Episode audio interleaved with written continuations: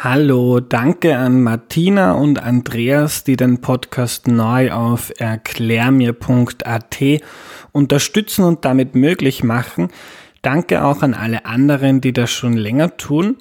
Heute breche ich eine Regel, die ich mir für Erklär mir die Welt eigentlich gegeben habe, die lautet, Folgen müssen mindestens ein Jahr lang aktuell sein. Die Idee dahinter ist, dass über ganz aktuelle Themen eh ständig berichtet wird. Der Podcast soll aber Hintergrund liefern. Also was heute in der Zeitung steht oder im Fernsehen läuft, das erfährt man eh überall. Warum etwas passiert, wie das früher war, was man selber machen kann, das soll man in Erklär mir die Welt erfahren. Aber derzeit gibt's einfach kein anderes Thema als das Coronavirus. Und auch wenn noch viel unklar ist und sich die Dinge täglich ändern, ist es für mich jetzt wichtig, mal einen Zwischenstopp zu machen. Also was wissen wir über das Virus und wie können wir es bekämpfen? Darum heute die Ausnahme. Und zur Vorwarnung, die Tonqualität ist nicht sehr gut. Es ist nämlich ein Online-Interview. Davon werde ich künftig mehr machen, weil es in diesen Wochen sehr wichtig ist, dass wir nicht unter Leute gehen. Warum, das erfährt ihr dann im Podcast. Ich werde aber daran arbeiten, dass die Qualität besser wird. Bevor es losgeht, noch eine entgeltliche Einschaltung. Salzburg Milch legt besonderen Wert auf das Wohl der Tiere. Das zeigt sich etwa am Tiergesundheitscheck. Dabei wird mit einem Bewertungsbogen gearbeitet, den die BOKU, die Universität für Bodenkultur, erstellt hat. Unabhängige Stellen überprüfen damit dann regelmäßig unterschiedliche Parameter der Tiergesundheit und des Wohlbefindens. Sie überzeugen sich davon, dass es den Kühen auf den kleinstrukturierten Familienbauernhöfen, die Salzburg Milch beliefern, gut geht und die Milch dieser Kühe verarbeitet Salzburg Milch zu verschiedenen Premium-Milch- und Käseprodukten, die auch zum Teil in ganz Österreich erhältlich sind. Unverfälschter und gehaltvoller Geschmack ist bei der Herstellung der Produkte oberstes Gebot. Salzburg Milch ist seit beinahe 90 Jahren Partner von 2600 Bauern in der Region Salzburg und legt in vielen Bereichen großen Wert auf nachhaltiges Wirtschaften.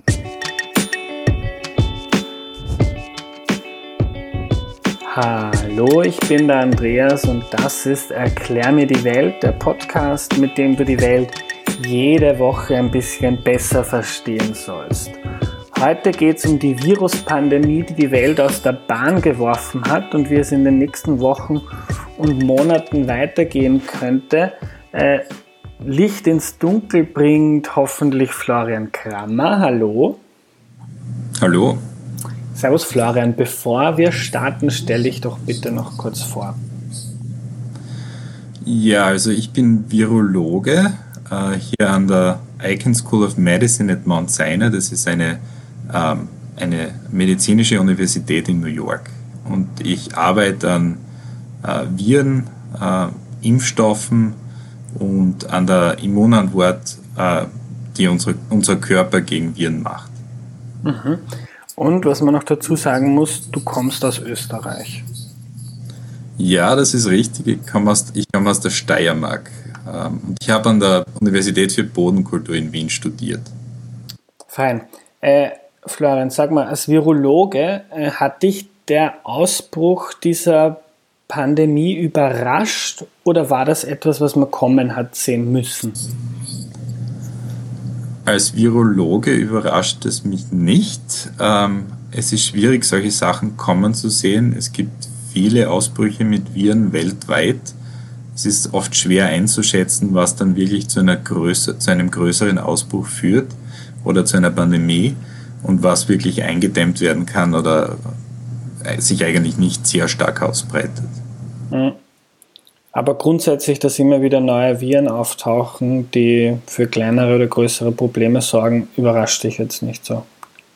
Nein, absolut nicht. Also man hat ja, das Virus stammt anscheinend aus Fledermäusen und man weiß ja, dass ähnliche Viren in Fledermäusen zirkulieren, vor allem in Südostasien. Also man hat das gewusst und man wusste, dass so etwas passieren kann. Mhm. Ähm, ich habe sehr, sehr viele Fragen von Hörerinnen und Hörern bekommen. Ich versuche die meisten davon durchzumachen. Ich fange jetzt aber mal mit der an, die mir am meisten Leute geschickt haben. Wann ist denn dieser Spuk wieder vorbei? Also wir führen das Gespräch jetzt von meinem Schreibtisch aus. Du sitzt in den USA, ich, äh, ich bin eingesperrt seit ein paar Tagen, gehe nicht mehr nach draußen. Das ist so die offizielle Bitte der Bundesregierung in Österreich. Bleibt drinnen, reduziert soziale Kontakte oder, oder stellt sie ganz ein. Äh, wann ist dieser Spuk wieder vorbei? Wann gibt es Normalität? Ja, das ist schwierig zu sagen äh, und das kann andauern.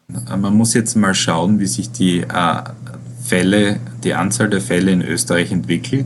Man muss aber auch schauen, wie sich das im Rest von Europa und weltweit entwickelt, weil auch wenn Österreich dieses Problem schnell in den Griff kriegen würde, ähm, heißt das noch lange nicht, dass wir zur Normalität zurückkehren können, weil es ja zu neuen Importen des Virus von außerhalb von Österreich kommen kann.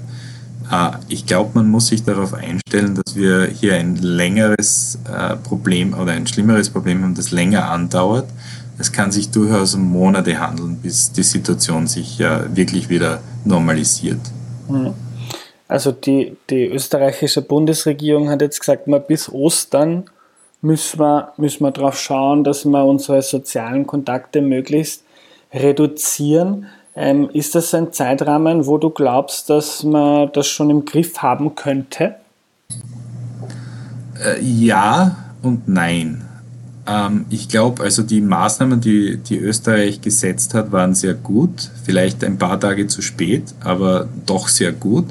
Und durch dieses Reduzieren von sozialen Kontakten kann man natürlich den Ausbruch des Virus äh, um einiges verlangsamen.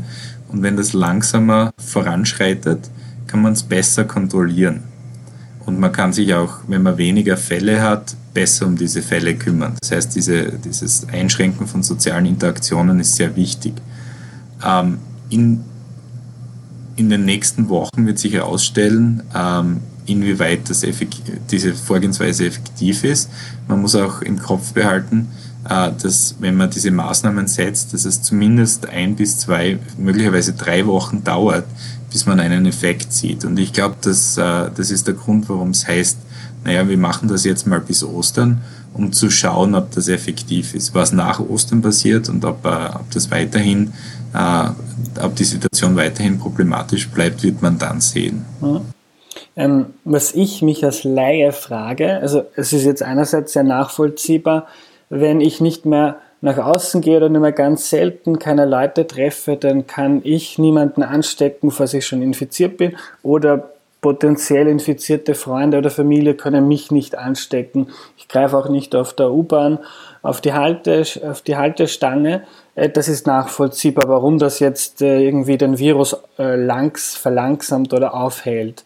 Aber wenn man irgendwann dann wieder anfängt, ins Büro zu gehen, Freunde zu treffen, wenn die Restaurants und Bars wieder aufmachen, der Virus wird ja nicht verschwinden. Irgendwo wird er ja noch sein, irgendwo wird es ein paar Infizierte geben. Kommt er dann nicht einfach immer wieder zurück?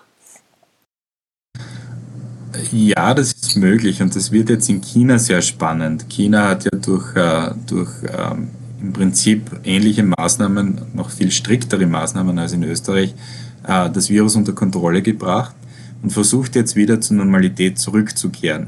Und es wird jetzt sehr spannend zu sehen, ähm, ob die das Virus weiterhin unter Kontrolle halten können oder nicht. Äh, ich glaube, bei den Maßnahmen, die in Österreich gesetzt werden, äh, geht es jetzt erstmal darum, um die Verbreitung aufzuhalten und, und dann äh, in der Zwischenzeit zu schauen, was kann man dann machen, um eine langzeitige äh, Lösung zu finden und äh, sicherzustellen, dass sich das Virus nicht wieder ausbreitet, wenn das Leben zur Normalität zurückkehrt. Äh, da gibt es Möglichkeiten. Äh, in China und in anderen asiatischen Ländern waren wir da recht innovativ. Man kann zum Beispiel Handydaten verwenden, um herauszufinden, wer Kontakt hatte mit jemandem, der infiziert war ähm, und diese Leute dann kontaktieren und äh, die im Prinzip äh, äh, in Quarantäne schicken. Mit dem kann man das zum Beispiel auch, äh, relativ gut, ähm, relativ gut äh, kontrollieren. Äh, was es da auf längere Zeit für Möglichkeiten geben wird, wird man sehen. Also das ist alles noch nicht klar. Wichtig war jetzt einmal, dass man Stopp sagt, auf, auf die Stopp-Taste drückt, ähm, weil wenn man das Leben jetzt weit, hätte weitergehen lassen, normal weitergehen lassen, äh, wäre es wahrscheinlich zu einer explosionsartigen Ausbreitung gekommen und das kann man natürlich nicht mehr kontrollieren. Es war eine gute Idee, diese Maßnahmen zu setzen. Ja. Kannst du uns mal skizzieren? Also es gibt gerade vor kurzem die neuesten Zahlen aus dem Einsatzstab. Jetzt hat Österreich die Marke von 1000 registrierten Infizierten ähm, äh, erreicht. Vor zwei Tagen, glaube ich, waren es noch deutlich unter 500. Also das, ähm, äh, das geht sehr schnell. Was würde passieren, wie wir, was wäre die Situation in Österreich in den nächsten Wochen oder Monaten, wenn man jetzt gar nichts machen würde, weil es uns A egal ist oder weil wir uns eine Welt vorstellen, in der wir noch nicht die wissenschaftlichen Tools haben, um das überhaupt mitzukriegen, was da gerade passiert? Also es wird wahrscheinlich zu, einer, zu einem exponentiellen Wachstum des Virus kommen für, für einige Zeit. Ähm, und äh, es ist, wäre anzunehmen, dass zwischen 30 und 70 Prozent der Bevölkerung infiziert werden, wenn man das unkontrolliert weitergehen lässt. Zwischen 30 und 70 Prozent, das heißt, das sind in Österreich 3, 4, 5, 6 Millionen Menschen. Kann man annehmen, ja. Mhm. Und ähm, erklär uns mal ganz von Anfang an, ist das jetzt ein Virus, der schlimmer ist als andere Viren, die wir kennen? Muss man vor, vor dem Coronavirus, wie ihn ja die meisten Medien und Menschen nennen und kennen, mehr Angst haben als vor anderen Erkrankungen? Naja, das kommt darauf an. Es ist schwierig, das so zu, äh, so zu ähm, vergleichen.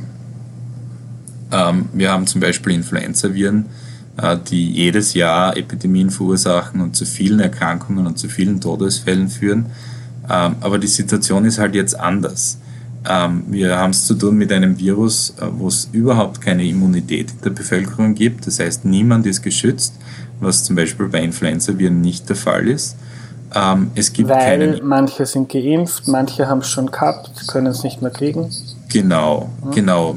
Manche haben es schon vor zwei Jahren gehabt und sind jetzt äh, eine Zeit lang gegen gewisse Stämme immun. Äh, manche sind geimpft. Ähm, wie gesagt, es gibt eine Impfung und es gibt auch sehr gute Medikamente gegen Influenza. Also es gibt da, alle möglichen antiviralen Medikamente.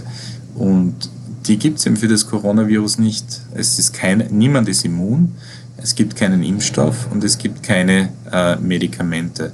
Ähm, und von dem her ist die Situation natürlich gravierend. Also wenn das Virus äh, nur leichte grippale Infekte auslösen würde, wie andere Coronaviren, die ja in Menschen äh, zirkulieren, also wir haben vier andere Coronaviren in Menschen, die nur grippale Infekte auslösen, dann wäre das relativ egal. Dann würden halt Leute äh, Schnupfen kriegen und die Geschichte wäre vorbei. Aber das Problem, das wir eben momentan haben, ist, dass es äh, vor allem in älteren Leuten und mit älter meine ich über 50 äh, zu schwerwiegenden Erkrankungen und zum Tod führen kann. Äh, es gibt auch schwerwiegende Erkrankungen bei unter 50-Jährigen und äh, deshalb muss man da natürlich Maßnahmen setzen. Und wenn man jetzt nur bei diesem hypothetischen Beispiel bleibt, sondern die Hälfte der Österreicherinnen und Österreicher oder die Bewohner Österreichs infizieren sich. Bei 4 Millionen, ich glaube, die Schätzungen sind so, dass einer von 20, so 5 Prozent brauchen die Intensivstation, also müssen künstlich beatmet werden zum Beispiel. Das wären 200.000 Patienten auf der Intensivstation. Nein, so kann, so kann man das nicht sagen. Also etwa 80 Prozent der Fälle sind mild und etwa 20 Prozent der Fälle sind schwer. Aha. Das heißt nicht, dass die auf der Intensivstation liegen müssen, aber die müssen, die, die müssen in ein Spital kommen und die brauchen möglicherweise Sauerstoffversorgung. Das ist, heißt aber noch nicht, dass die künstlich beatmet werden müssen. Genau, aber ich habe jetzt nicht von den 20 Prozent gesprochen, sondern ich, die Untergruppe dieser 20 ist, glaube ich, diese große chinesische Studie, so knapp 5 Prozent Korrekt. der Patienten. Ja, das und das wären dann nämlich von 4 Millionen 200.000. Ja, also das ist eine relativ große Zahl und das ist richtig, dass zeigt sich, äh, hat sich in China gezeigt, dass das ungefähr 5% sind. Äh, in Korea ist die Zahl ein, ein wenig geringer, aber es ist natürlich auch in ungefähr dieser Größenordnung. Und in Italien sieht man das auch. Also wir reden da wirklich von, von 5%, ja. Und, und wenn man jetzt bei diesem Fall bleibt, weil ich glaube, es ist mal wichtig, auch wenn es theoretisch ist, um die Dimension zu verstehen. Sebastian Kurz hat das als die größte Herausforderung seit dem Zweiten Weltkrieg genannt. Wenn das wirklich so viele Leute bekommen würden, in Österreich gibt es, glaube ich, 1000, äh, 2000 Intensivbetten. Das würde heißen, dass viele, viele zigtausend Menschen sterben, die eigentlich vielleicht nicht sterben müssten, aber man kann sie nicht ordentlich behandeln, weil es so viele Fälle gleichzeitig gibt. Ja, und genau deshalb ist eben dieses äh, soziale Distanzieren so wichtig. Wenn diese Fälle alle auf einmal auftreten, kann man nicht damit umgehen. Da haben wir die äh, Spitalskapazität nicht dafür. Da haben wir äh, im Prinzip zu wenig medizinisches Personal. Wenn diese Fälle aber über lange Zeit auftreten, verteilt über Monate, kann man eigentlich ganz gut damit umgehen. Vor allem wird es dann auch weniger Fälle geben. Und äh, wie gesagt, deshalb ist es halt jetzt auch wichtig, dass man zu Hause bleibt und äh, an die Anweisungen äh, der Regierung und des Sozialministeriums hält. Jetzt wird ja gerne von der Politik und den Medien vor italienischen Verhältnissen gewarnt. Also wir kennen, glaube ich, mittlerweile alle die Bilder aus Krankenhäusern aus Norditalien. Glaubst du, dass das mit den jetzigen Maßnahmen, äh, nicht nur in Österreich, sondern in anderen europäischen Ländern, wo sie recht ähnlich sind, dass das vermeidbar ist? Ja, zu einem gewissen äh, Prozent oder zu einem gewissen Anteil. Mhm. Äh, es gibt natürlich Länder, wo es jetzt schon sehr, sehr viele Infektionen gibt, die jetzt erst diese Maßnahmen gesetzt haben, mhm. Spanien zum Beispiel. Ähm, aber es wird auch dort, äh, die Maßnahmen werden auch dort zu einem gewissen Prozentsatz greifen. Äh, man kann sich das in Italien anschauen. Äh, die Region, in der es die ersten Fälle gegeben hat, ähm, ist weniger betroffen als die umliegenden Regionen, die eben äh, erst später darauf reagiert haben. Mhm. Ähm, also wie gesagt, umso früher man reagiert, umso besser. Aber es ist halt jetzt wirklich schwer vorherzusagen, wo welche Maßnahmen äh, inwieweit äh, einen, einen Impact haben und die äh, Anzahl der Fälle reduzieren. Also es ist wirklich schwer vorherzusagen. Äh, aber wie gesagt, ich glaube, Österreich war da relativ schnell. Mhm. Eine Frage, die oft gekommen ist, die meisten meiner Hörerinnen und Hörer sind relativ jung, 20, 30. Sie fragen, wie sehr bin ich gefährdet? Stimmt das, dass das nur ältere Menschen betrifft? Also infizieren kann sich damit jeder, sogar Kinder. Es ist nur im großen Teil, der groß, größte Teil der, der äh, Fälle in äh, Jugendlichen, in Kindern und in jungen Erwachsenen sind milde Fälle. Das heißt nicht, dass man absolut geschützt ist. Ähm, es gibt durchaus Fälle von 30-Jährigen, die äh, auf der Intensivstation landen. Und was dann natürlich noch dazu kommt, ist, ähm, wenn man, wenn man nicht gesund ist, wenn man zum Beispiel Probleme mit dem Immunsystem hat, wenn man an Krebs erkrankt ist, wenn man Raucher ist oder äh, Lungenerkrankungen hat, ist man natürlich besonders gefährdet und das ist nicht auf, äh, auf alte Personen äh, limitiert. Also das kann auch äh, jungen Personen passieren. Und wenn ich es richtig verstehe, um jetzt so einen kleinen Ausblick zu machen, ähm, was auf uns zukommt, die Idee ist, früh genug den Leuten zu sagen, bleibt zu Hause, um den Virus einzudämmen. Und dann, und das ist jetzt in Europa, sind wir erst am Anfang, wenn man nach Asien schaut, nach Ostasien, Korea, China, Taiwan, Singapur, die haben das ähnlich gemacht und geschafft. Also da ist der, der Ausbruch, die Zahl der Infizierten steigt noch leicht, aber nicht so explosionsartig wie in Österreich oder in anderen Ländern Europas. Und dann ist die Idee, wir suchen uns dann ganz genau heraus, wer sind die neuen Infizierten, woher haben die vermutlich den Virus bekommen. Alle in dieser Kette versuchen wir zu isolieren, damit der Virus sich nicht ausbreiten kann. Und dann hat man vielleicht irgendwann einen Punkt, wo man, da, wo man das relativ gut in, unter Kontrolle hat und man die strikten Regularien, wer jetzt wann wohin darf, wieder lockern kann, so Step by Step und sich anschauen kann, hat man das im Griff, verliert man es vielleicht wieder die Kontrolle und so weiter. Verstehe ich das richtig? Genau, also die Idee ist, dass man Maßnahmen findet, die effektiv sind, um das Virus unter Kontrolle zu halten. Es ist wahrscheinlich nicht möglich, das komplett äh, auszurotten, aber man kann das so unter Kontrolle halten, dass es nicht besonders viele Fälle gibt. Und äh, man kann dann versuchen, so weit wie möglich zur Normalität zurückzukehren. Äh, das ist was, äh, was Staaten wie Korea oder auch äh, Taiwan und Singapur geschafft haben. Und ich glaube, das muss auch in, in, Europa das Ziel sein, zumindest kurzfristig. Wenn man dann wirklich äh, gute Impfstoffe zur Verfügung hat, und das wird noch eine Zeit lang dauern, äh, kann man natürlich, wenn man entsprechende Durchimpfungsraten in der Population hat, wirklich zum normalen Leben zurückkehren, wenn es äh, starke Herdenimmunität gibt, im Endeffekt durch, äh, durch Impfungen, ist es natürlich sehr unwahrscheinlich, dass sich das Virus noch ausbreiten kann. Ja, aber wenn wir es jetzt mit der normalen Influenza, also der Grippe vergleichen, da gibt es ja auch schon, schon länger eine Impfung. Das sind aber nur, ich glaube, in Österreich 8% der Menschen geimpft. Aber, also da gibt es bei weitem keine Herdenimmunität. Aber trotzdem kommt es nicht zu diesem, also ich, ich, glaube, es sterben auch im Jahr an die 1000 Leute an der Grippe in Österreich. Trotzdem kommt es nicht zu diesen großen Lockdowns und, und das Business as usual wird völlig auf den Kopf gestellt. Ähm, kannst du uns nochmal äh, kurz erklären, warum, warum das so anders ist wie jetzt bei anderen Viren? Na, wie gesagt, es gibt schon bei Influenza auch eine gewisse Herdenimmunität. Also es gibt viele Fälle, die äh, recht mild sind und es gibt auch viele Leute, äh, die zumindest für eine kurze Zeit äh, immun sind, bis sich das Virus verändert. Also Influenza verändert sich ja die ganze Zeit. Ähm, und wie gesagt, also bei Influenza ist es eben anders, weil wir damit umgehen können äh, und weil es relativ viele antivirale Medikamente gibt. Und äh, das ist eine andere Situation.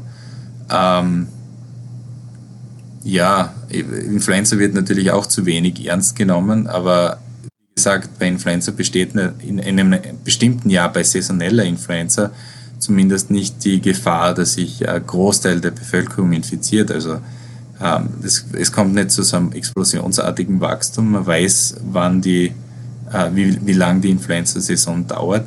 Ähm, bei einer Influenza-Pandemie mit einem neuen Stamm wäre die Situation natürlich sehr, sehr ähnlich wie jetzt mit, äh, mit dem Coronavirus. Aha. Und weil du gesagt hast, dass Influenza ist saisonal, ähm, ist das schon absehbar oder wissen wir das schon, wie das bei, beim neuen Coronavirus ausschaut? Kann man erwarten, jetzt kommt der Sommer, jetzt werden sich weniger Leute anstecken? Man kann spekulieren und man kann äh, spekulieren, weil, wie gesagt, es gibt vier humane Coronaviren, die grippale Infekte auslösen und die sind saisonell, also die äh, infizieren großteils äh, im Herbst, im Winter und im Frühjahr, aber weniger im Sommer. Wie das jetzt mit dem neuen Coronavirus ausschaut, ist nicht klar. Ähm, es ist schwer vorzustellen, dass das Virus einfach verschwindet. Es kann aber sein, dass die äh, Rate an Infektionen ein bisschen niedriger ist. Mhm.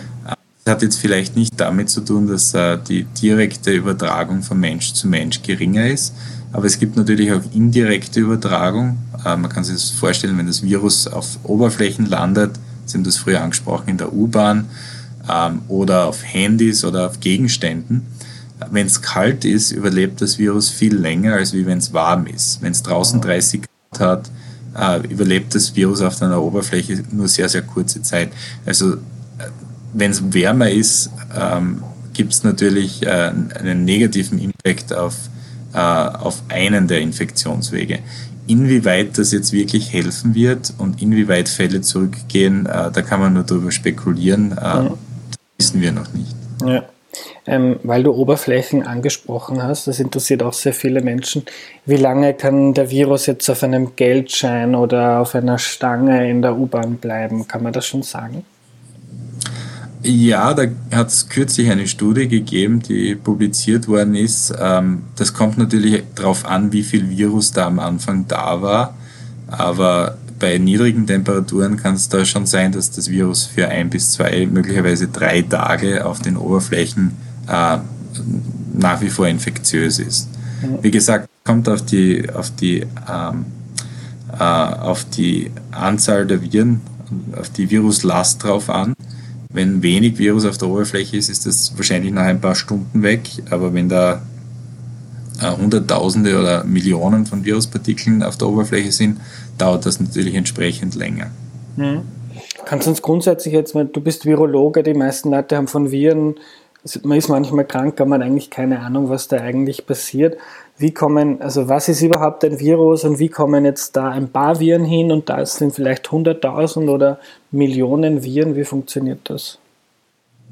Naja, im Prinzip ist ein Virus ähm, ein Stück RNA oder DNA, also ein Stück Erbgut, das normalerweise eingeschlossen ist in äh, eine Hülle. Die Hülle kann aus Proteinen bestehen oder aus äh, Lipiden, also Fett und Proteinen. Im Fall vom Coronavirus ist das eine, eine Fetthülle Hülle sozusagen äh, mit, äh, mit verschiedenen Proteinen drinnen. Und äh, in der Hülle befindet sich ein Genom. Äh, das ist 30.000 30 äh, Basenpaare groß. Das ist RNA, nicht DNA in dem Fall. Und äh, das Virus selbst kann sich ja nicht vermehren. Es ist nicht wie bei Bakterien, die sich, wenn man, wenn man denen Nährstoffe gibt, selbst vermehren können. Äh, das muss äh, in eine Wirtszelle eindringen, um sich selber vermehren zu können. Leider sind die Wirtszellen menschliche Zellen und wir sind der Wirt. Ähm, was passiert im Normalfall mit diesen Viren ist, man äh, atmet das Virus ein oder man kriegt das Virus auf Schleimhäute äh, im Gesicht, Mundschleimhaut, Augen, Nasenschleimhaut. Ähm, und das Virus findet dann Zellen, menschliche Zellen, die wir da in, in, in diesen, in diesen ähm, Regionen haben. Und äh, das Virus verwendet eins der Proteine auf der Oberfläche, um an unsere Zellen anzudocken. Und äh, die Zelle nimmt das Virus dann auf. Und das Genom äh, dringt in die Zelle ein und dann fängt das Virus an, sich selbst zu replizieren. Und äh, eine Zelle kann dann Tausende von Viren herstellen und das fängt dann natürlich an, sich zu verbreiten. Mhm. Im Körper werden andere äh, Zellen infiziert und das geht dann halt im Prinzip so lange weiter, bis der Körper eine Immunantwort auslöst, die das Virus, äh, die das Virus äh, inhibiert und äh, dann wird man wieder gesund, im besten Fall. Äh, Im schlechtesten Fall gewinnt das Virus und man stirbt. Mhm. Und während, äh, während dem Prozess kommt es natürlich äh, auch zu, ähm, zu ähm, Virus, das ausgeatmet wird oder man, man niest oder hustet und das Virus gelangt dadurch in die, äh, in die Umwelt und andere Leute können sich dann damit infizieren. Mhm. Und, und wie ist das äh, mit der Virenlast? Wenn, ich glaube, es ist ja bei, beim Corona, beim neuen Coronavirus jetzt so, dass ich das gut sein kann, dass ich jetzt mal eine Woche gar nichts spüre, aber eigentlich schon infiziert bin. Das heißt, ich habe diese Viren in meinem Körper.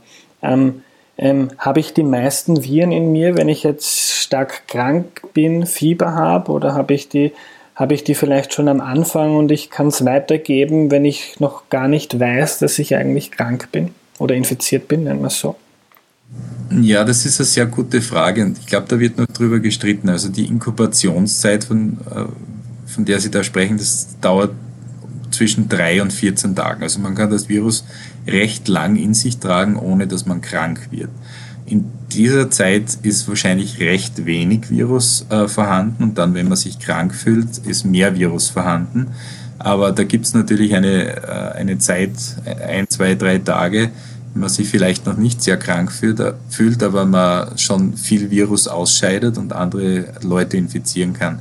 Es wird jetzt darüber äh, wirklich diskutiert in, in Fachkreisen, ob Leute, die gar keine Symptome haben, äh, Überträger sein können oder nicht. Äh, das ist noch nicht ganz so klar, aber es schaut schon so aus, dass Leute, die milde Symptome haben, das Virus auf jeden Fall übertragen können. Mhm. Und dann natürlich, wenn man, wenn man wirklich krank ist, ist man natürlich sehr infektiös. Ja.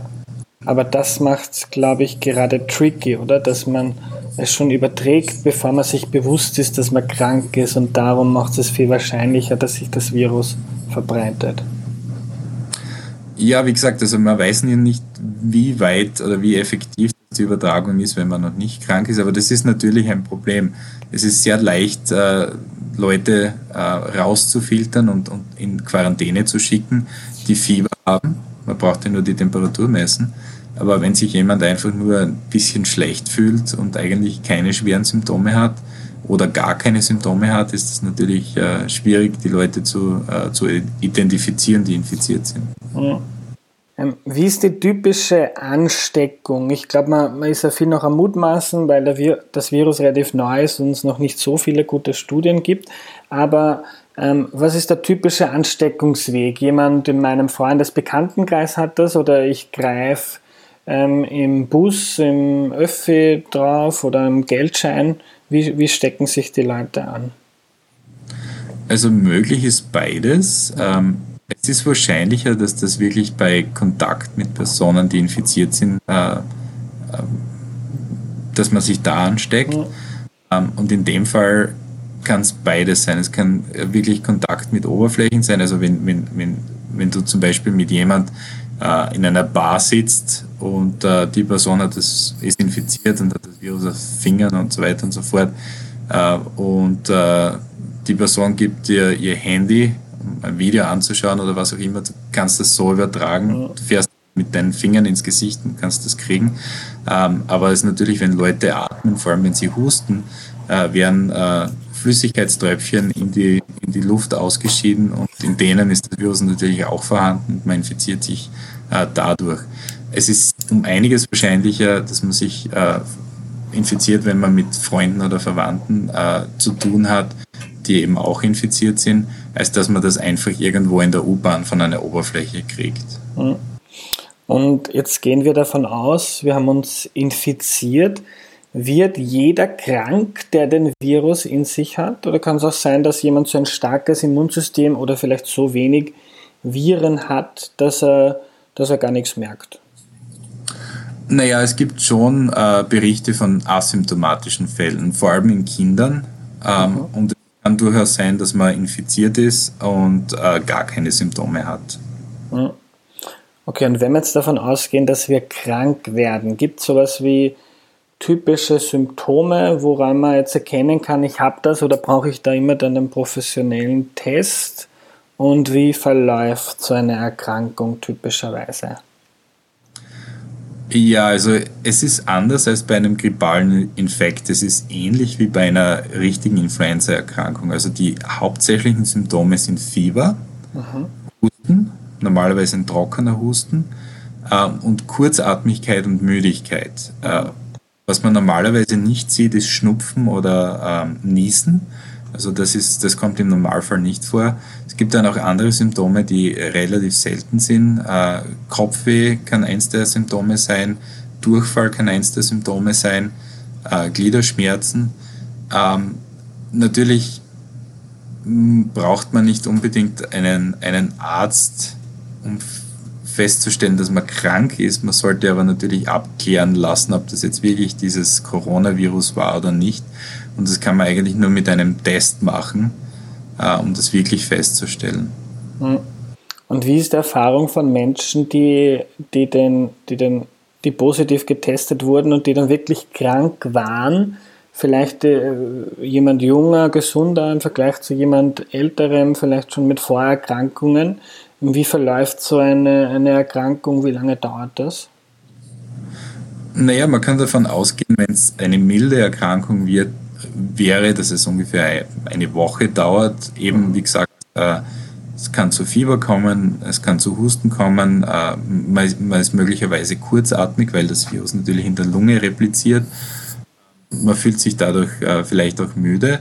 Und das kann ein paar Tage dauern und wenn es eine milde Infektion ist, geht das natürlich relativ schnell wieder weg.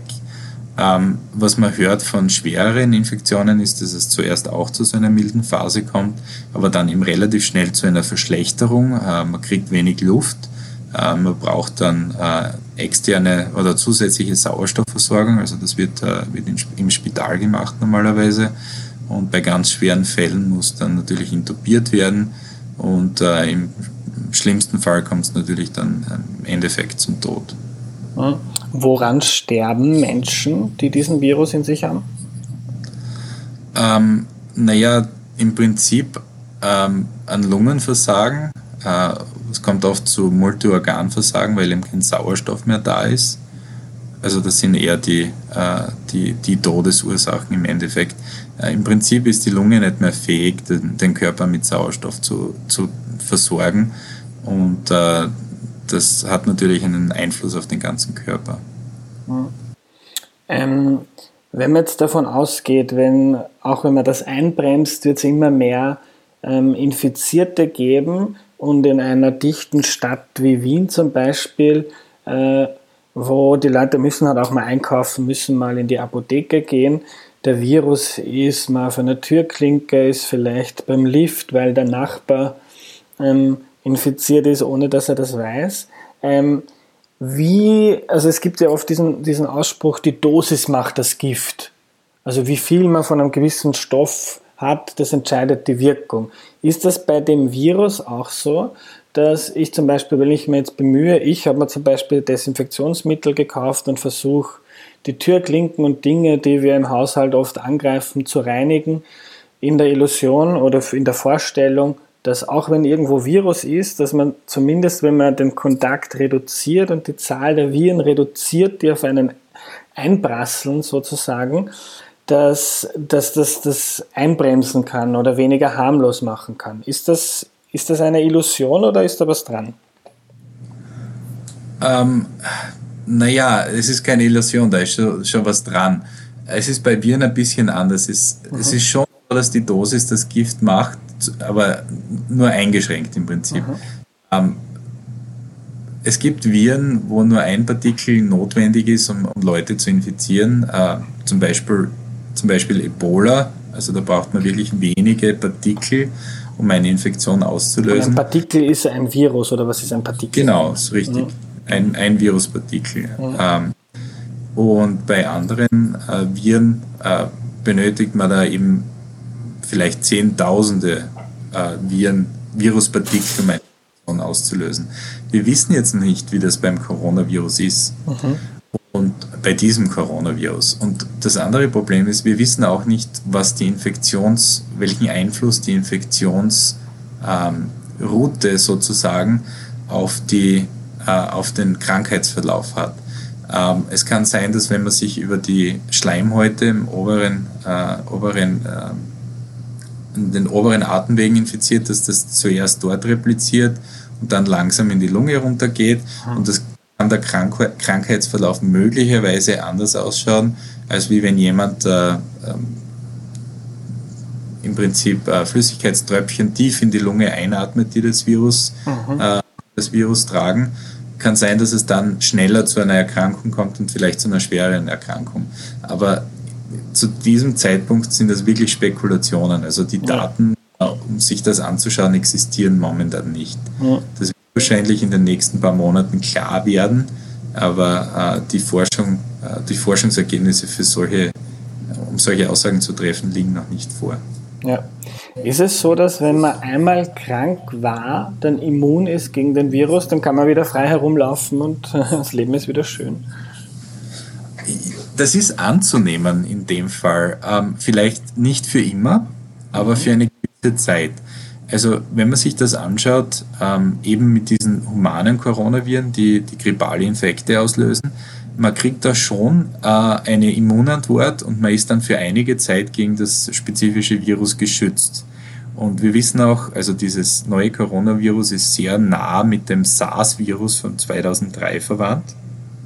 Wir wissen auch, dass Leute, äh, die damals mit SARS infiziert waren, ein bis drei Jahre stark neutralisierende Immunantworten hatten. Also es ist anzunehmen, dass man zumindest für, für Monate bis äh, einige Jahre, äh, nachdem er infiziert war, gegen das Virus immun ist. Man weiß aber auch, dass mit diesen humanen Coronaviren, dass man sich wieder infizieren kann nach einiger Zeit. Äh, normalerweise ist dann diese Reinfektion schwächer, also es ist nicht mehr wirklich eine, eine äh, schwer, schwere Erkrankung, die man da erwarten soll, sondern es ist wahrscheinlich eine recht milde Erkrankung. Ähm, aber man weiß noch nicht wirklich, ob das passieren wird. Also mhm. dann ist davon auszugehen, dass wenn man die Krankheit überstanden hat, dass man zumindest für die nächsten Monate bis Jahre äh, gegen äh, das Virus immun ist und das dann auch nicht mehr weiter übertragen kann. Und das ist dann, glaube ich, was, was ihr Virologen unter Herdenimmunität versteht, dass viele Leute, jetzt ob das wegen einer Impfung ist oder wegen einer Erkrankung, die man schon mal hatte, den Virus nicht mehr übertragen und deshalb, wenn ein gewisser Prozentteil der Bevölkerung entweder geimpft ist oder schon erkrankt war, dann findet der Virus keine neuen äh, Wirte mehr, wie man uns Menschen da nennt. Genau, und das ist eine Strategie, die bei vielen Viren gut funktioniert, wenn sich die Leute impfen lassen. Äh, Beispiele, das, Mumps-Virus, das Masern-Virus, die ja auch RNA-Viren sind, die sind eigentlich dem Coronavirus nicht so ähnlich. Vielleicht sogar ähnlicher als, als das Influenza-Virus, mhm.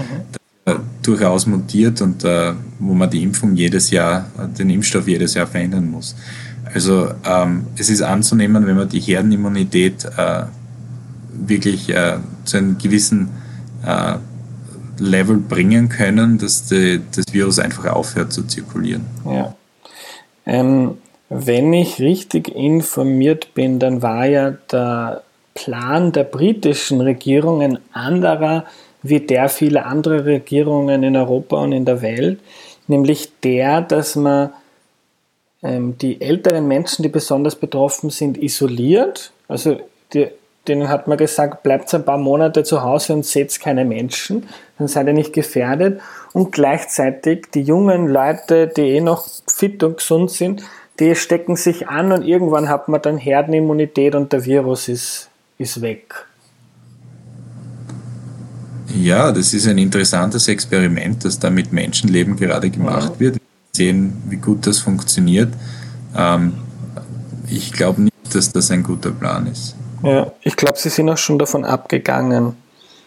Also jetzt werden auch Großveranstaltungen verboten und so weiter. Ja, ich glaube, es werden jetzt vermehrt Maßnahmen gesetzt. Also grundsätzlich äh, wirklich auf die von Infektionen induzierte Herdenimmunität ähm, sich zu verlassen, in dem Fall ist, glaube ich, ein Fehler. Ja. Ähm, warum sind Kinder scheinbar relativ wenig betroffen? Also nicht was die Infektion betrifft, sondern was den Krankheitsverlauf betrifft. So, wenn man sich Kinder sonst vorstellt, das sind meistens die, die mit triefenden Nasen von der Schule oder vom Kindergarten nach Hause kommen und ständig krank sind. Warum tut ihnen der, das Coronavirus jetzt auf den ersten Blick relativ wenig? Ja, das ist eine sehr gute Frage. Ähm da gibt es momentan auch nur Spekulationen dazu. Ähm, es ist möglich, dass, so wir haben zwei Arten von Immunantworten. Eine ist diese ähm, Immunantwort, die man, die man eben äh, entwickelt, wenn man einen Krankheitserreger, äh, wenn das Immunsystem einen Krankheitserreger sieht äh, oder wenn man geimpft wird. Und das, äh, das sind im Prinzip Antikörper und T-Zellen das ist eine antrainierte Immunität und wir haben aber dann eine angeborene Immunität auch noch. Und ähm, die ist in Kindern besonders stark. Mhm. Und es ist möglich, dass das Virus recht sensitiv auf diese angeborene Immunität ist und dass es dadurch zu weniger schweren Krankheitsverläufen kommt und dass Kinder das Virus im Prinzip ähm, einfach stärker inhibieren. Ähm, das ist jetzt nicht wirklich was Neues. Man sieht das auch bei anderen Infektionskrankheiten. Wenn äh, ein Kind Masern kriegt oder Mumps, ist das meistens viel, viel weniger schlimm, als wenn ein 50-Jähriger Masern oder Mumps bekommt. Ja. Äh, und ich glaube, das ist so ähnlich jetzt mit diesem Coronavirus. Mhm. Ähm, einige besorgte Mütter und Väter haben auch geschrieben, wie schaut es aus mit Schwangerschaft und Geburt in einer Zeit wie jetzt, wo alle vor einer Pandemie Angst haben? Ja, das ist, das ist ein schwieriges Thema aus mehreren Gründen. Ähm, normalerweise für Influenza zum Beispiel waren Schwangere eine Hochrisikogruppe und ich glaube, Schwangere sollten da wirklich aufpassen. Also während einer Schwangerschaft wird das Immunsystem der Mutter unterdrückt und das ist natürlich keine gute Situation. Ähm, es gab äh, Todesfälle von Schwangeren in China. Es gab aber auch einige Berichte, wo äh, Schwangere äh, infiziert waren, es dann zur Geburt gekommen ist, sich das Baby infiziert hat und äh, eigentlich beide, die Mutter und das Baby, äh, nach ein paar Tagen wohl auf waren. Ähm, es gibt einfach zu wenig Daten, um da sagen zu können, äh, das ist jetzt ein großes Risiko oder nicht. Ich würde da eher auf Nummer sicher gehen, weil eben das Immunsystem nicht so stark ist. Äh, sollten sich Schwangere wirklich selbst schützen und, und äh, jegliche soziale Kontakte abbrechen. Jetzt ist natürlich das Problem, wenn es zu einer Geburt kommt, man muss ins Spital äh, mit medizinischem Personal interagieren und das ist natürlich immer ein Risiko, weil äh, Coronaviren äh, breiten sich oft in Spitälern aus unter medizinischem Personal.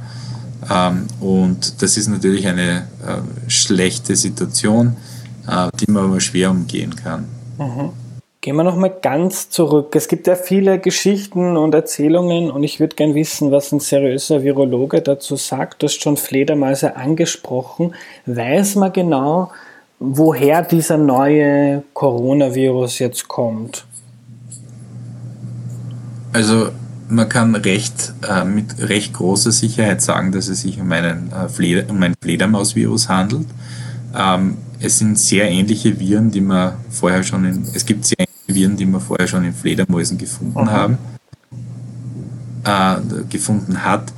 Ähm, bei SARS, also wie gesagt, dieses neue Virus, das nennt sich ja SARS-Coronavirus 2, es ist sehr nah mit dem SARS-Coronavirus von 2003 verwandt. Und in 2003 war der Fall, äh, dass das Virus von Fledermäusen auf andere Tiere ähm, äh, übertragen wurde, ähm, also Zivetkatzen in dem Fall und dann äh, von den Zivetkatzen weiter auf Menschen übertragen äh, worden ist.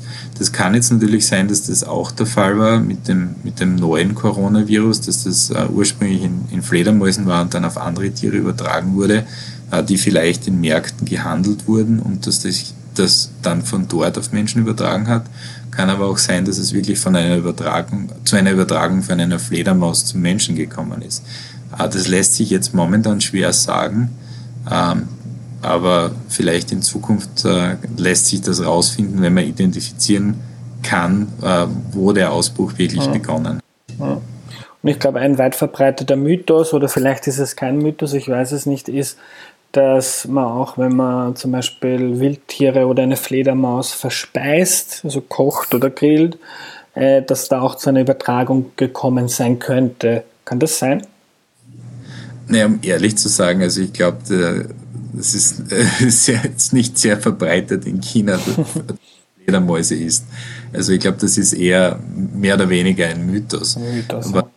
schon der Fall ist, ähm, und das kann auch, das ist nicht China-spezifisch, ähm, diese Markthallen ähm, in China, in Südostasien, wo, äh, wo äh, zum Beispiel lebende, lebende Tiere verkauft werden, äh, sind meistens offen. Also da können Fledermäuse reinfliegen und unterm Dach nisten und wenn dann natürlich Kot runterfällt und auf andere Tiere fällt, kann es da zu einer Übertragung kommen. Also ich glaube, äh, die Geschichte, dass jemand Fledermäuse gegessen hätte und das dann äh, in dem, auf, auf, diesem Wege bekommen hätte, das ist sehr, sehr unwahrscheinlich. Wenn wir schon beim Mythen sind, noch eine andere Frage, die meine Hörerin geschickt hat. Ähm, kann man solche Viren im Labor züchten. Und ich finde es jetzt gar nicht so interessant, wenn man die Verschwörungstheorie hat, dass das jetzt jemand gemacht hat. Oder wenn man sich anschaut, wie so ein kleiner Virus die ganze globalisierte Welt in Atem bringen, äh, in Angst und Bange bringen kann, ist schon interessant. Kann man sowas theoretisch äh, im Labor züchten? Ich glaube, das wäre schwierig. Also wenn man mhm. sowas wie machen wollen würde, um, um so einen Effekt auszulösen. Äh, Biologie ist sehr schwierig. Ähm, ich glaube, es, wäre es wär sehr harte Arbeit und würde wahrscheinlich Jahre dauern, um sowas im Labor herzustellen. Also ich glaube, man muss da mit der wahrscheinlichen Theorie gehen, dass das wirklich äh, ein, ein, ein, äh, ein Virus ist, der eben von Tieren auf Menschen über, übergesprungen ist. Und die Wahrheit ist, dass Mutter Natur wirklich der größte Bioterrorist ist, den wir kennen. Also das beschränkt sich ja nicht nur auf Coronaviren. Also Influenza-Viren kommen aus der Natur, alle Viren, äh, die solche Ausbrüche verursachen, kommen aus der Natur, kommen aus verschiedenen Tieren. Ähm, und ich glaube nicht, äh, dass das in dem Fall anders ist. Ja. Ähm, macht man noch eine kleine Weltschau. Ähm, wenn man sich die Zahlen jetzt zum Beispiel in Afrika oder in Südamerika anschaut, dann sind die noch sehr, sehr gering. Glaubst du, liegt das daran, dass es äh, ein statistisches Phänomen ist, also dass zu wenig getestet wird? Äh, glaubst du, dass das ein globales Phänomen wird und da jetzt wahrscheinlich die meisten Länder dieser Welt, genauso wie Österreich, damit zu kämpfen haben werden? Ja, das ist anzunehmen. Also wir sehen in, in manchen Ländern weniger Fälle oder gar keine Fälle noch. Das hat mit, äh, mit zwei Dingen zu tun. Erstens, äh, es gibt Länder, die eben weniger äh, internationale Verbindungen, weniger Leute hinreisen. Ähm, das ist ein Punkt. Und natürlich Europa, ähm, Asien, viele Länder in Asien und, und äh, Amerika sind natürlich sehr stark äh, verbunden durch Flugverkehr da kommt es natürlich schneller zu Ausbreitungen. Ähm, und ein anderer Punkt ist natürlich, inwieweit getestet wird. Also wenn in Ländern nicht getestet wird oder wenig getestet wird, dann sieht man natürlich auch weniger Fälle. Das heißt nicht, dass sich das Virus dort nicht ausbreitet. Und selbst wenn man das jetzt äh, theoretisch in, wenn die Asi ein paar asiatische Länder haben vorgezeigt, man kann es zumindest jetzt mal kurzfristig in den Griff bekommen. Wenn Europa das auch schafft, jetzt gibt es aber rundherum auf der Welt viele Länder, wo die Bürokratie nicht so gut funktioniert, wo der Staat weniger Kapazitäten hat, Gesundheitssystem nicht so gut funktioniert. Wenn es dann immer wieder Länder wie, sagen wir mal, zum Beispiel den Iran gibt, wo es riesige Ausbrüche gibt, ähm, die wahrscheinlich noch äh, äh, versteckt sind von der, von der äh, Regierung dort, die ja keine demokratische ist. Ist das nicht auch ein Problem für die Länder, die schon oder die glauben es schon geschafft zu haben, die es unter Kontrolle gebracht haben, weil der Virus immer wieder, ähm, das kann, man kann nicht die Grenzen un, unendlich lange schließen. Ja, das ist richtig. Man kann nicht die Grenzen unendlich lange schließen, aber man kann dann schauen, wie man die Grenzen wieder aufmacht. Also mhm. man kann das schon so machen, dass man sagt, naja, wenn jemand aus einem Risikogebiet einreist, äh, muss der für 14 Tage unter Selbstquarantäne, äh, in Selbstquarantäne sein. Oder man fängt an, Leute wirklich zu testen bei der Einreise, was jetzt momentan äh, logistisch vielleicht ein Problem ist, aber vielleicht auf lange Zeit eine gute Lösung. Also ich glaube, man kann mit Fällen, die über, über ähm, Reisen in ein Land kommen, fertig werden, mhm. solange es im Land keine, keine weiteren Ausbrüche gibt. Also man kann sich da sehr gute Strategien ausdenken, um das zu kontrollieren. Mhm. Noch ein Blick in dein Land, in die USA. Da scheint es ja so, als würde man den Virus entweder nicht sehr ernst nehmen oder wenig äh, darauf vorbereitet sein. Ja und nein. Also es kommt da wirklich auf den Bundesstaat drauf an. Die USA sind groß, also man muss sich das eher wie Europa vorstellen, wo eben einige Länder, Länder den, äh, den äh, Ansatz äh, verwenden, den, den äh, zum Beispiel, der zum Beispiel in England verwendet wird und dann andere Länder wirklich, äh, wirklich äh, das ernst nehmen und das ist genau gleich in den USA. Also ähm, Regionen, wo es viele Fälle gibt momentan, zum Beispiel Washington State an der pazifischen Küste oder auch New York hier, äh, die nehmen das recht ernst. Also wir haben die gleichen Restriktionen im Prinzip momentan wie in Österreich. Mhm. Äh, die sind geschlossen, äh, Bars und Restaurants schließen. Äh, Im Prinzip das öffentliche Leben, würde ich sagen, steht noch nicht still, aber es äh, gibt natürlich jetzt äh, massive Einschränkungen hier und da wird schon reagiert und das wird ernst genommen. Ähm, aber in anderen Bundesstaaten, vor allem wenn es wenig Fälle gibt, äh, wird das eben noch nicht so ernst genommen. Aber es ist eben das Gleiche wie, äh, wie in Österreich. In Österreich ist das, das Thema Coronavirus eigentlich auch erst ernst genommen worden, als es in Italien schon zu einem Riesenproblem gekommen ist. Ja. Aber das ist menschliche Psychologie, wenn das Problem weit weg ist. Man kennt ja den Spruch, wenn in China ein Reissack umfällt. Ja. Äh, den Leuten dann relativ egal und wenn es dann nicht so viele Fälle gibt, dann muss man da auch nicht reagieren. Wenn es allerdings äh, in Italien einfach über der Grenze zu, zu vielen Fällen und Toten kommt, dann reagiert man natürlich schneller. Und das ist genau das Gleiche hier. Also wie gesagt, äh, im Staat New York gibt es äh, viele Fälle und da wird reagiert. In anderen Bundesstaaten gibt es wenig Fälle und da wird halt dementsprechend weniger reagiert. Ja. Ähm, du hast gesagt, der Influenza-Virus macht uns unter anderem weniger Sorgen, weil es schon Medikamente, weil es schon Impf Impfungen gibt. Ähm, jetzt liest man ja in den Medien, dass auch am Coronavirus sehr stark geforscht wird und dass Unternehmen versuchen, Impfstoffe, Medikamente zu entwickeln. Ähm, hast du da Einblicke, wie weit sind die und wann kann man erwarten, dass es medikamentöse Behandlung oder Impfstoffe gibt? Ja, da habe ich schon Einblicke. Also wir arbeiten auch an, an, an spezifischen Aspekten der, der Impfstoffentwicklung äh, an Coronaviren hier im Labor. Ähm, also Impfstoffentwicklung grundsätzlich dauert sehr lange. Normalerweise, wenn man einen Impfstoff entwickelt, das dauert 10 bis 15 Jahre, bis man den am Markt hat. Ähm, das ist jetzt natürlich äh, ein Problem. Äh, man hat das jetzt, man macht das jetzt so schnell wie möglich und realistisch ist, dass man innerhalb eines Jahres einen Impfstoff hat. Äh, es gibt jetzt ganz viele Impfstoffkandidaten. Eine erste klinische Studie ist, ist, schon gestartet worden, aber das Problem ist, dass diese klinische Entwicklung durch drei Phasen gehen muss. Also zuerst wird einmal in ganz wenigen Leuten getestet, ob das Virus, äh, der Impfstoff sicher ist und äh, ob der, äh, das Immunsystem so stimuliert, wie man sich das vorgestellt hat. Dann geht man in eine Phase 2, da wird dann in mehr Leuten getestet und dann in einer Phase 3, wo dann wirklich geschaut wird, ob die Leute, die geimpft sind, vor dem Virus geschützt sind. Und erst dann wird das lizenziert und das dauert natürlich eine lange Zeit. Und man muss dann auch aufpassen, dass wird das, der Impfstoff muss ja auch hergestellt werden. Man weiß jetzt nicht genau, wie viel da in welcher Zeit hergestellt werden kann.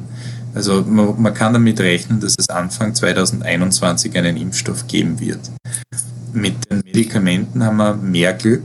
Ähm, es gibt äh, zumindest äh, zwei Medikamente, die momentan in der Klinik getestet werden. Ähm, einer der, der, ähm, der Medikamente, eins der Medikamente, das nennt sich Remdesivir, äh, das ist schon klinisch getestet worden gegen Ebola, hat da zwar nicht besonders gut funktioniert, funktioniert aber sehr gut in, in Tieren gegen Coronaviren. Und da gibt es gerade klinische Studien, und äh, das andere Medikament ist ein HIV-Medikament, das schon am Markt ist und das ähm, eben in Tiermodellen auch funktioniert. Und äh, das wird eben jetzt auch gerade in klinischen Studien getestet. Sollte es da Erfolg geben mit einem oder beiden Medikamenten, können die natürlich recht schnell eingesetzt werden.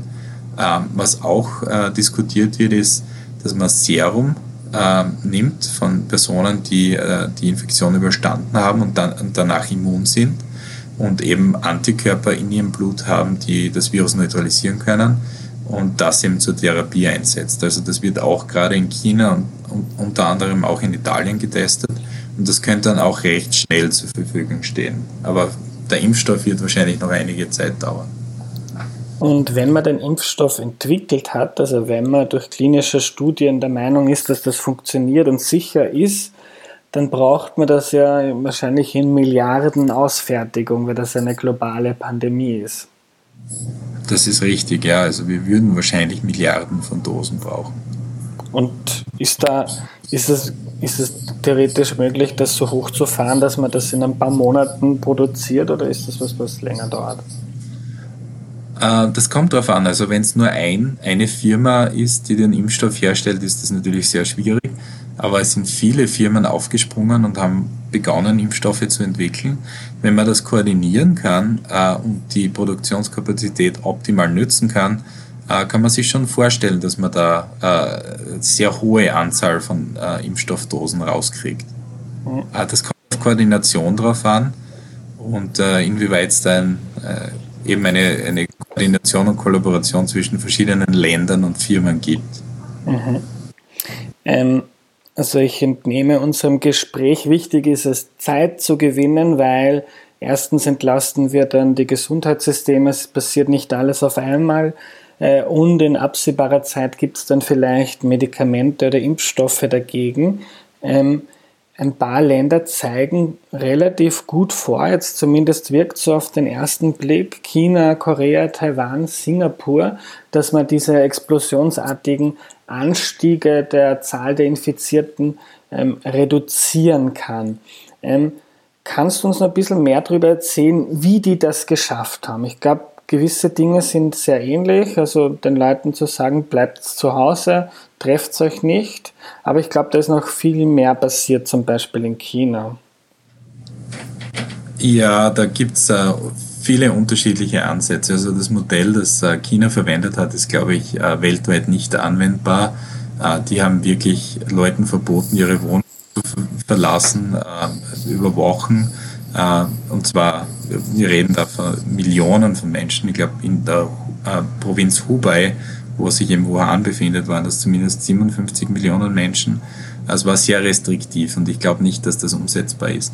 Ähm, andere Länder wie Korea, aber auch Taiwan und äh, Singapur haben da sehr viel auf, auf, auf, äh, darauf gesetzt, dass man testet, dass man äh, Fälle identifiziert und dann äh, diese spezifischen Fälle in Quarantäne schickt und alle Kontakte in Quarantäne schickt. Und die, denen war es möglich, dass sie das öffentliche Leben eigentlich aufrechterhalten. Ähm, natürlich ist das eine andere Situation, weil in den Ländern ähm, im Prinzip viel Angst vor Infektionskrankheiten herrscht. Wenn die Leute hören, da ist ein Virus unterwegs, dann tragen die Masken. Ähm, das Social Distancing ist, ist, ist etwas, das dort äh, einfach gemacht wird in so einem Fall. Das muss man der Bevölkerung nicht beibringen. Gibt auch also schon Erfahrung, oder? Mit größeren, mit MERS genau. oder SARS. Genau, das ist richtig. Korea hatte einen MERS-Ausbruch und die haben das unter Kontrolle gebracht. Äh, es gibt viel Erfahrung mit SARS.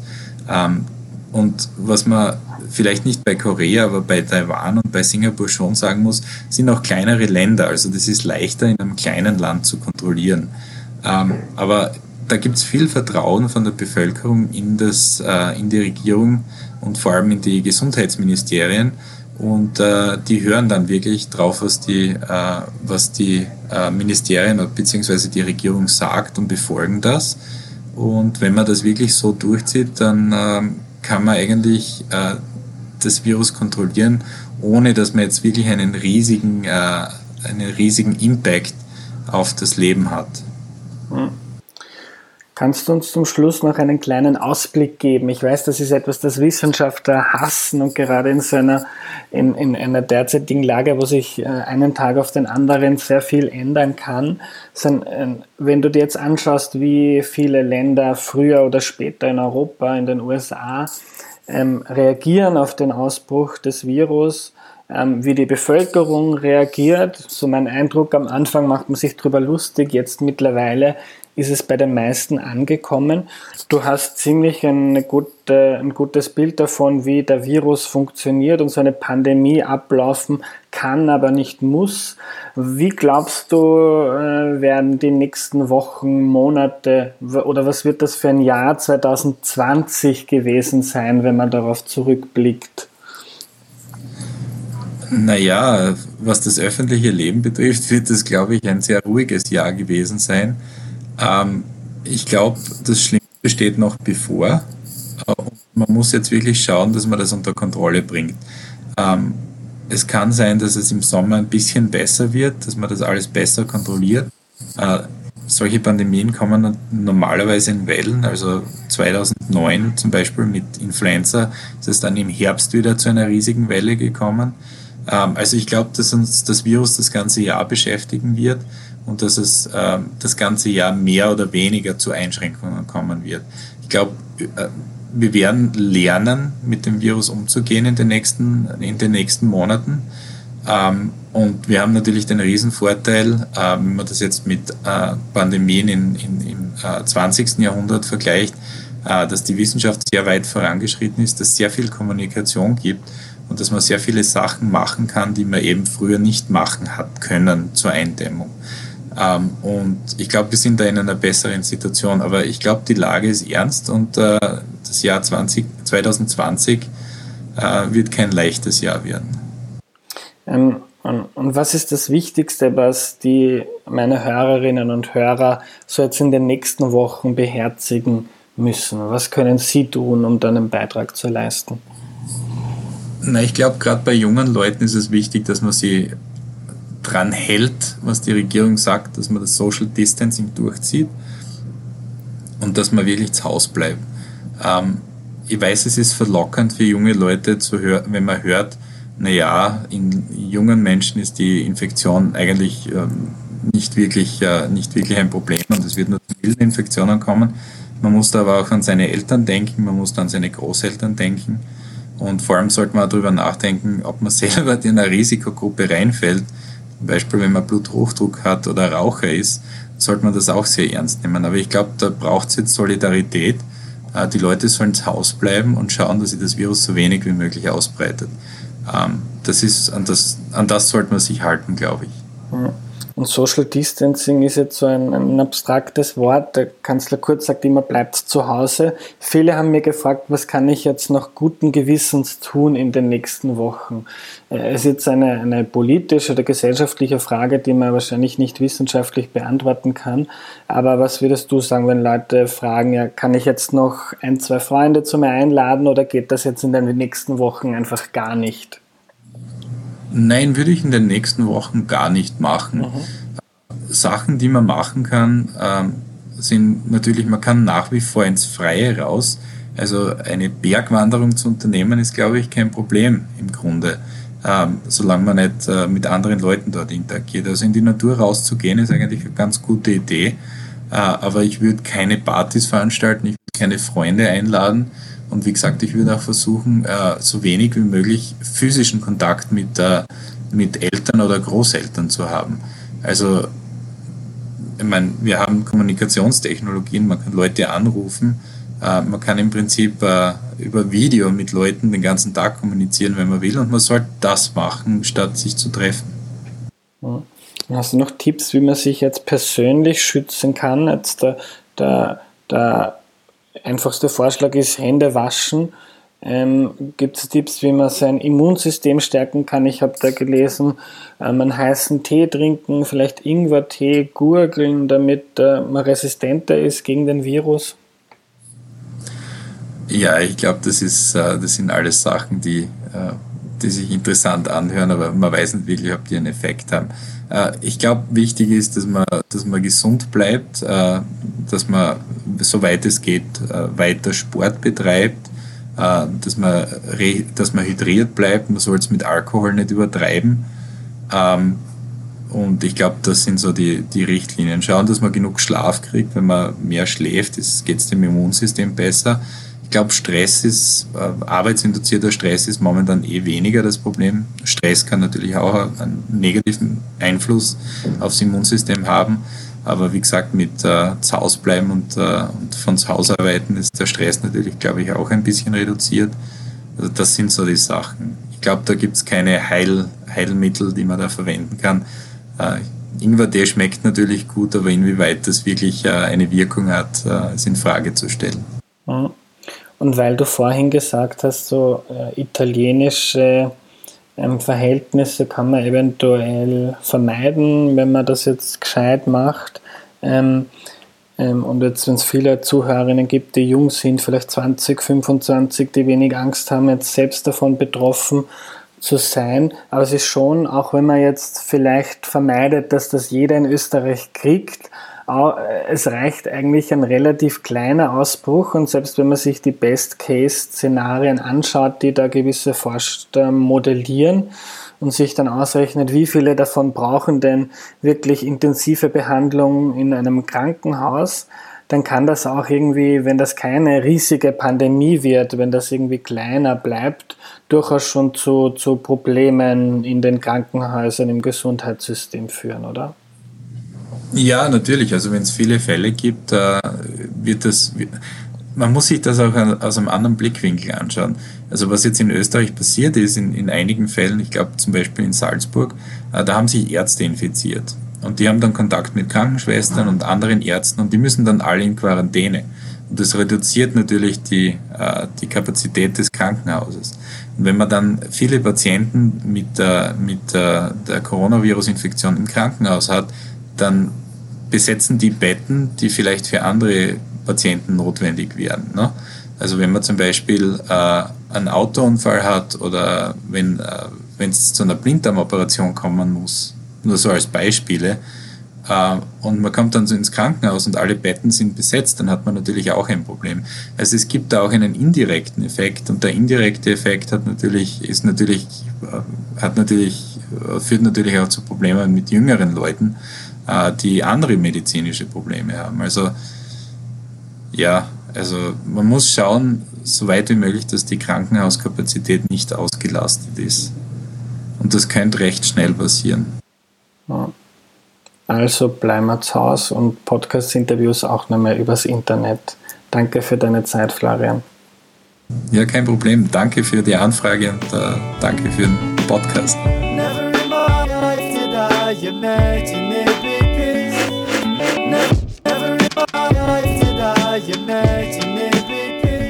was nehme ich mir mit? Erstens das Problem. Das ist nicht irgendein Virus, sondern ein sehr ansteckendes und im Vergleich zu anderen sehr tödliches, vor allem bei Menschen über 50 und 60 und von denen kennen wir alle ein paar. Es ist ein Virus, gegen das niemand immun ist, weil es noch keine und keiner hatte, für das es weder Medikamente noch Impfstoffe gibt. Außerdem ist es ein gefinkeltes Virus, weil man wohl schon Leute ansteckt, bevor man es selbst überhaupt merkt. Darum ist es ohne drastische Maßnahmen schwer zu kontrollieren und es können sich im schlimmsten Fall drei bis sechs Millionen Menschen allein in Österreich im nächsten Jahr, in den nächsten eineinhalb Jahren anstecken. Wenn ein Prozent stirbt und davon gehen die besten Studien im Moment aus, dann hieße das 30 bis 60.000 Tote in einem Jahr. Und bei einem ungebremsten Ausbruch würden noch viel mehr sterben, denn Hunderttausende Menschen bräuchten ein Bett in einem Krankenhaus, das dann schlicht und einfach nicht verfügbar ist. In Italien müssen Ärztinnen schon jetzt entscheiden, wen man sterben lässt und auch Österreichs Gesundheitssystem könnte in wenigen Wochen überlastet sein. Also, erstens, das Problem ist ernst. Zweitens, wie geht's weiter? Wir können nur hoffen, dass die radikalen Schritte in Österreich jetzt dafür sorgen, dass der explosionsartige Anstieg der Infektionen aufhört. Einiges spricht laut Florian dafür. Dann ist das Virus nicht weg, aber wir haben mehr Zeit, um Pläne zu schmieden für das Gesundheitssystem, dafür, wie man Leute trackt, die mit Infizierten in Kontakt waren. In Korea macht man das zum Beispiel über eine App und es gibt weniger Fälle zur gleichen Zeit. Wenn das in den nächsten Wochen klappt, kann man vielleicht langsam, und die Betonung liegt wirklich auf langsam wieder zur Normalität zurückkehren. Schauen, wie viel kann man wieder öffnen, wie viele soziale Kontakte kann man zulassen, ohne dass die Infektionen wieder explodieren. Florian rechnet aber damit, dass das heuer ein ruhiges Jahr wird und wir immer wieder Beschränkungen, Einschränkungen erleben werden. Vielleicht hilft der Sommer ein bisschen, weil das Virus an Oberflächen dann nicht so lange überlebt. In einem halben Jahr sind wir hoffentlich schon viel besser aufgestellt. Das Gesundheitssystem ist eingespielt, so wie das in Korea, das schon wegen anderer Ausbrüche sehr gut vorbereitet war auf die aktuelle Lage.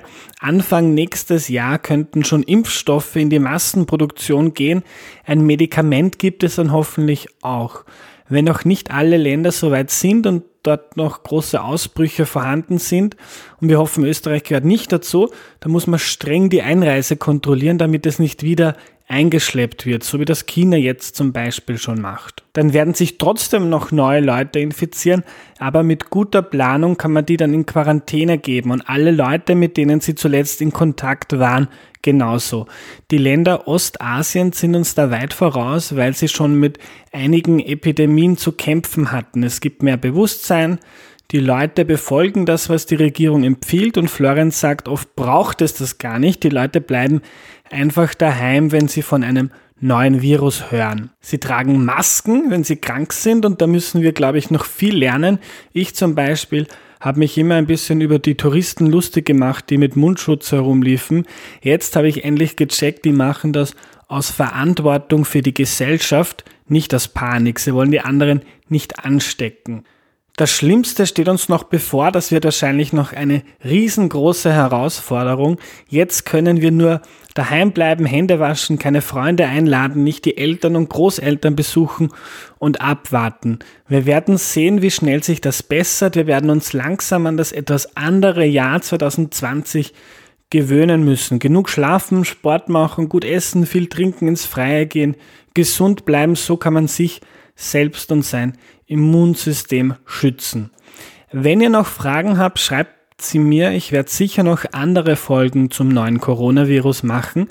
Danke an alle, die mir jetzt im Vorfeld schon viele, viele Fragen geschickt haben. Ich habe mich wirklich bemüht, fast alle davon zu stellen. Danke fürs Zuhören und danke für euren Beitrag in dieser schwierigen Zeit. Danke auch an alle, die den Podcast auf erklärmir.at unterstützen.